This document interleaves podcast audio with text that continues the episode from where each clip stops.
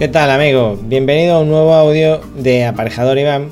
Hoy vamos a hablar de los presupuestos de obra.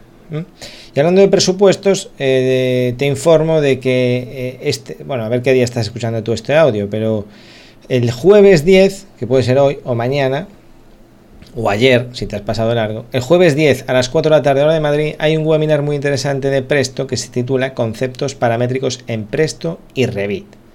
¿eh? El apellido este Revit pues hace que cobre todavía mucho, mucho más interés, porque vamos a ver qué, qué pasa, tengo curiosidad. Aprovecho, si está escuchando aquí alguien de Presto, para hacer una, una petición. Que habría la posibilidad de que estos webinars eh, que emiten, son muy interesantes por cierto, pero estos webinars que emiten a las 4 de la tarde, una hora en la que, claro, la gente, la gente no está trabajando, ni estamos todos esperando, impacientes a ver el webinar, ¿Habría alguna posibilidad de que, los, de, que estuviesen disponibles durante más tiempo? Es decir, que yo, por ejemplo, yo a esa hora tengo la mala costumbre de, trabajar. Me da por ahí, ¿no? Entonces, eh, que yo, por ejemplo, pueda seguir trabajando, los clientes no los tengo una hora esperando por mí, y entonces a ver ese webinar, eh, yo qué sé, a las 10 o a las 6 de la mañana el día siguiente o no sé, eh, en un momento que a mí la gana. Si hay esa posibilidad, estaría genial. ¿eh? Yo entiendo que a veces está muy bien poner algo por tiempo limitado, porque así la gente se pone las pilas, eh, o es como estrategia de marketing, pero no acabo de verlo, y si no que me lo explique alguien, qué ventaja hay entre poner un webinar que puedas ver a la hora que a ti te da la gana, para eso está la tecnología, tú lo haces en directo, si quieres, pero también lo puedes grabar y lo puedes difundir mediante un email o, bueno, técnicas las que quieras. Y si tienes dudas sobre técnicas de cómo aplazarlo y que sea por tiempo limitado, pues yo te puedo explicar unas cuantas. Y hablando de presupuestos, que puedes hacer con Presto, tranquilamente, vamos a hablar de cómo hacer un presupuesto en obra. Es decir, tienes que hacer un, un presupuesto tú, y entonces aquí en este saco entra tanto los arquitectos que tengan que hacer un presupuesto para construir un edificio, a una empresa de construcción que tenga que preparar un presupuesto para un cliente sobre una reforma, o, una empresa de construcción a la que le envían un, proyecto y tiene que hacer el presupuesto, etcétera, etcétera. Bueno, mm, me voy a centrar sobre todo en el redactor. El redactor tú tienes un, folio en blanco y tú como redactor tienes que crear un presupuesto a la par que un proyecto. ¿no? Digamos que haces un proyecto y de ahí obtienes un presupuesto. Para eso está muy bien el plugin Costit, porque tú puedes diseñarlo, digamos que todo, todo parte de un modelo. Y cuando tienes ese modelo en 3D lo puedes transformar en un presupuesto con unos cuantos clics gracias al plugin Costit. Por cierto, en la Academia de Aparejador Iván hay un, vídeo específico que explica cómo usar Presto en combinación con Costit eh, a partir de, un modelo de Revit. Bueno, entonces, mm, vamos a ver. El, punto de este audio a donde quiero llegar es, hay mucho copia y pega. Hay mucho copia y pega y eso pues al final se traduce eh, en retrasos en cuanto a que las subcontratas a las que pides presupuesto te den el precio y, se transforma en que luego surjan modificados en obra. Y, o sea, tiene muchas consecuencias negativas el hecho de estar siempre presupuestando con bases de datos o con datos que tú tengas medio anticuados o con sistemas pues que hayan quedado obsoletos. Entonces, mi propuesta mi propuesta. Tú cuando tengas que hacer un, presupuesto, un proyecto, bueno, pues tú empiezas a modelar y luego cuando empiezas ya, cuando ya tienes ese modelo, porque al final es, lo más importante el volumen en sí, ¿no? Cómo está creada esa casa, eh, pues tienes que empezar a definir materiales, desde la loza sanitaria hasta revestimientos, hasta las instalaciones, ¿no? Especial hincapié vamos a hacer las instalaciones porque yo creo que es lo que, después del volumen, digamos, la definición arquitectónica, pues yo creo que las instalaciones son los que más, lo que más después condiciona el proyecto. ¿no? Al final, cambiar entre un tipo de cerámica y otra, bueno, pues vale, sí, se puede hacer sobre la marcha. Pero las instalaciones, hombre, no.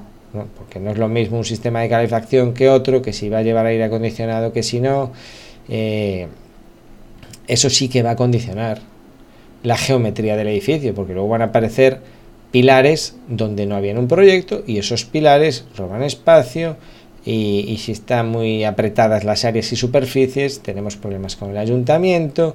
Bueno, eh, entonces, o tenemos problemas durante la ejecución de obra, problemas serios y a veces muy difíciles de resolver. Entonces, mi propuesta es, cuando vas a hacer un presupuesto, no te cuesta nada hacer unas cuantas llamadas a los eh, industriales, vamos a llamarles así. ¿eh? Es decir, tú llamas, tú sabes que esa vivienda tiene que tener un sistema de fontanería, ¿vale? Y tú puedes tener en la cabeza un sistema que has ido empleando en otras obras. Pero no te cuesta nada eh, llamar a un fontanero, si ya tienes alguna confianza, supongo que sí, pues le llamas, y si no, haces una búsqueda local de fontaneros indagas un poco con otros profesionales, empresas de fontanería que te recomienden, entonces llamas. Y dices, hola, ¿qué tal? Muy bien. Mira, voy a hacer una vivienda unifamiliar. Y, voy a. Estoy pensando ahora cómo hacer la instalación de fontanería y de, calefacción y de energía solar. Y mira, que. A ver, Podemos, eh, cabe la posibilidad de que vengas por aquí por el estudio o vaya yo por ahí por tus oficinas o quedemos en algún punto neutral y me cuentes un poco eh, cómo está el mercado, eh, qué opciones hay, ventajas y desventajas de usar un método y otro. Y entonces se produce la magia. ¿no? Porque claro, lo que piensa el arquitecto o el aparejador de turno o quien sea, el que está como redactando el proyecto, lo que piensa es que, claro, este instalador va a pensar que soy gilipollas, que soy un burro y que para que hice una carrera. Entonces, ¿cómo le estoy preguntando yo a un fontanero qué sistema de fontanería utilizar? Esto es lo que deben de pensar muchos, ¿no? Eh, eh, pues es una especie de, falso complejo o no, sé cómo catalogarlo, porque tu función no es estar a la última de todos los avances tecnológicos que hay en el mercado de todos los elementos que intervienen en una obra, que solo faltaba. O sea, tu obligación es estar un poco al tanto, pero no, saber todas las especificaciones y para eso se pregunta. La ventaja que tienes tú, o lo que, o digamos a ti por lo, por lo que te pagan, y, el objetivo que es el tuyo, es el de tener el suficiente criterio como para saber que esa opción que te va, o esas opciones que te va a comentar el fontanero, encajan bien con tu proyecto y con las necesidades del cliente y con la economía, etcétera, etcétera. ¿no? Pues tú tienes una perspectiva superior en la que tú puedes más o menos saber si va o no va. ¿eh? Es, que, es, bastante fácil. Es como si te vas a comprar un coche, no hace falta que sepas de mecánica, pero bueno, pues tú tienes un garaje pequeño y entonces no vas a poder comprarte un camión. Entonces, empezando por ahí, tú puedes llamar a un concesionario y decir, oye, mira, necesito un coche pequeño pero rápido. ¿Qué tienes? ¿A qué pasa? ¿Que tú no sabes de coches? Pues eh, claro, es, lo mismo, es lo mismo. No pierdes autoridad por preguntar. Al contrario, se produce la magia porque ese instalador inmediatamente te va a ver como una persona accesible, interesada en lo que le tienes que decir y, y por supuesto a los instaladores, si hay algo que le gusta o que nos gusta, es explicar eh, los productos que tenemos, eh, para lo moderno que es esto, lo que se va a ahorrar el cliente, etcétera, etcétera, y que alguien que nosotros consideramos pues una persona muy relevante en el mundo de la obra nos escuche con atención, ¿vale? Entonces yo, esto, yo partiría el proyecto de ahí.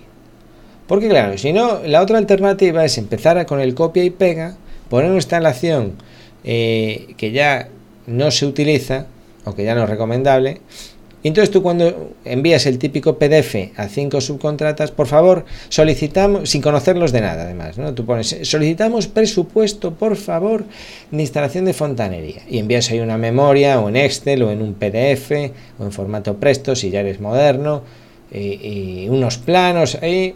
Y claro, le llega eso a la subcontrata, y la subcontrata pues se miran entre ellos y dicen, joder, otro copia y pega a ver cómo le explicó este arquitecto que esto no puede ir así, que entonces tiene que cambiar esto, que necesita un cuarto especial para albergar esta máquina, a ver cómo se lo explico y que no se ofenda. Y entonces, como le da tanta pereza tener que hacer todo eso, tardan en contestar a tu presupuesto, porque tienen que presupuestar de repente algo que no es habitual en su día a día. Otro defecto que tenemos los técnicos, si, eh, eh, los que proyectan, es el de pensar.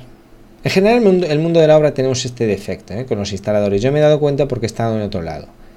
Creemos que somos el ombligo del mundo y que todo comienza y termina en las obras de construcción. Grave error. O sea, pensamos que el fontanero depende de nosotros. Y ya está. Y si nosotros no le damos trabajo, se va a morir de hambre. Creemos que los electricistas dependen de nosotros. Pero no, de eso nada. Y gracias a la crisis, más que nunca se han puesto las pilas y están empezando a atender al cliente particular. Y el cliente particular eh, tiene una ventaja muy grande y con respecto a las empresas constructoras. Primero, que discutes con el jefe, eh, solo un jefe. Mientras que una empresa constructora, eh, el contrato te lo hace uno, la solicitud se lo hace otro, el que firma es otro de la empresa, el que te paga es el contable, al final todos se lavan las manos Tú haces tu trabajo y no cobras ni de coña, ¿no? Bien. Segundo, son trabajos más agradecidos y no, andan tanto con el rollo del precio, donde tú te puedes lucir más. Por ejemplo, en Cristal Chafiras, ¿qué prefieres? ¿Colocar eh, una mampara de 9.000 euros a un millonario? ¿O 250 espejos de 40 por 40 para los baños de un hotel que te los pagan a 25,47 con firme en 180 días después de haber presentado una carpeta de documentación, bla, bla, bla, bla, bla, bla, bla, firmado el contrato, bla, bla, bla, eh, los EPIs, bla, bla, bla, bla, bla, bla. ¿qué, qué, qué, qué, crees? ¿Qué crees? Vamos, y luego te extraña que no te, no te respondan. Eh, a, tu, solicitud de presupuesto. Entonces, creemos que somos el ombligo del mundo y no lo somos, por suerte, y me, alegra que no lo seamos. ¿eh? Porque no, no, todo es la obra con el promotor y todo eso. El mundo de la arquitectura y construcción es mucho más amplio que eso. Entonces, pues tú eh, pues te, reúnes con, con este industrial y él, que está muy contento de que le prestes atención, te va a decir, mira, Mira, ¿sabes qué? Ahora lo que se lleva es esto. No voy a inventarme nombres porque tampoco estoy muy al día ahora en cuanto a instalaciones de fontanería, pero, pero, pero sé que es así. Entonces, mira, ahora lo que se lleva es esto. Y, mira, sean los pellets o la caldera de no sé cuántos o la geotermia o lo que tú te quieras. Tienes estas alternativas, ¿vale? En esta zona pues puedes hacer esto, en esta otra tienes necesitas un cuarto para esto, tienes un cuarto para esto. Ah, no, pues no lo tenía pensado. Bueno, pues entonces lo tienes que habilitar y tal o no sé ah, pero no puedo ni de broma porque altero la volumetría de la obra, pues entonces no sé qué, bueno, y tienes esta opción, y tienes esta, vale. Entonces el arquitecto, pues ya según la confianza que le transmite a ese instalador, pues puede llamar a otro para tener una segunda opinión generalista, esto es como lo de los médicos, o ya decir, bueno, mira, más o menos lo que me dijo este tío tiene sentido, lo que estoy viendo por internet, porque me informo, tiene sentido, lo que me dicen otros compañeros tiene sentido, voy a cambiar la parte de instalaciones y la voy a orientar a esto en concreto. ¿Por qué? Porque yo ahora cuando, cuando haga el, presupuesto ya no pongo una instalación obsoleta, utilizo una instalación eh, eh, en concreto que sé que está actual en el mercado y voy a recibir los presupuestos eh, mucho más exactos. ¿vale? No van a tener que traducirlo en las subcontratas.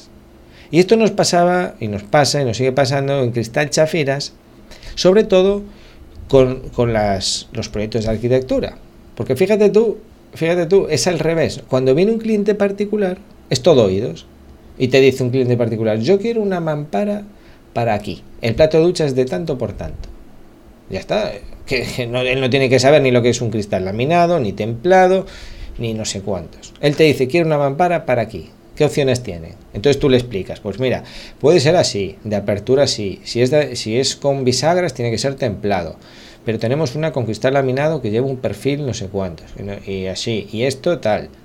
ah, ¿y cuánto cuesta esta, este, esta? Pues esta te cuesta tanto, tanto, ah, estupendo. Vale, muchas gracias. Ya está. Y acá unos días te dice sí o no, o no le vuelves a ver el pelo. Pero no. Cuando viene el arquitecto, y quien dice el arquitecto dice el aparejador, el proyectista, te envía un correo y te dice, por favor, eh, solicitamos presupuesto. Da una pereza, pero una pereza con unos planos de AutoCAD que no sabes bien lo que te está pidiendo y en la memoria el copia y pega y ponen ahí unas cosas, o sea, que no tienen ni puta idea, de verdad. Es que hasta que no trabajas en, un, en una industria, no, no, te das cuenta, no tienen ni puta idea. Y, van de que tienen, de que tienen control, ¿no? Y empiezan a mezclar términos, templado con laminado, pero que lo quiere con botones, pero... Eh, a ver, a ver, para el carro, colega, porque no sabes ni lo que estás diciendo. ¿Tú qué quieres? ¿Control solar? O sea, tú quieres que no pase el calor, que no pase el ruido, ¿qué es lo que quieres tú? Vale, muy bien. ¿Y tú qué quieres? ¿De seguridad? ¿Templado? ¿Por qué lo quieres templado? No, porque, porque cuando se ducha suele dar martillazos. Vale, entonces sí.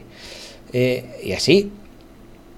Entonces, a veces te lo envían y, le tienes que decir, mira, esto no puede ser, elimina esto de la partida porque esto no tiene sentido, y ponle esto otro que te falta, y ponle esto otro que te falta aquí también.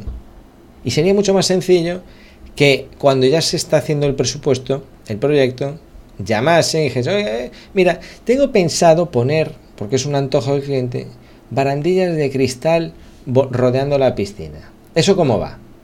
Ponéis vosotros el soporte, lo, se le encarga el cerrajero, va empotrado en el suelo de la piscina, va superpuesto, vais a tener que taladrar. ¿Eso cómo va? Porque estoy ahora en fase de proyecto y tengo que empezar a definir eso. Ya está. En un día lo tiene resuelto y el tío lo tiene clarísimo. Y no quiere decir esto que te lo vaya a contratar a ti o se lo vaya a contratar a esa empresa en concreto, la de fontanería que decíamos antes. Lo que quiere decir es que vas a, cuando pidas presupuestos a más empresas vas a pedir algo lógico, actual y razonable.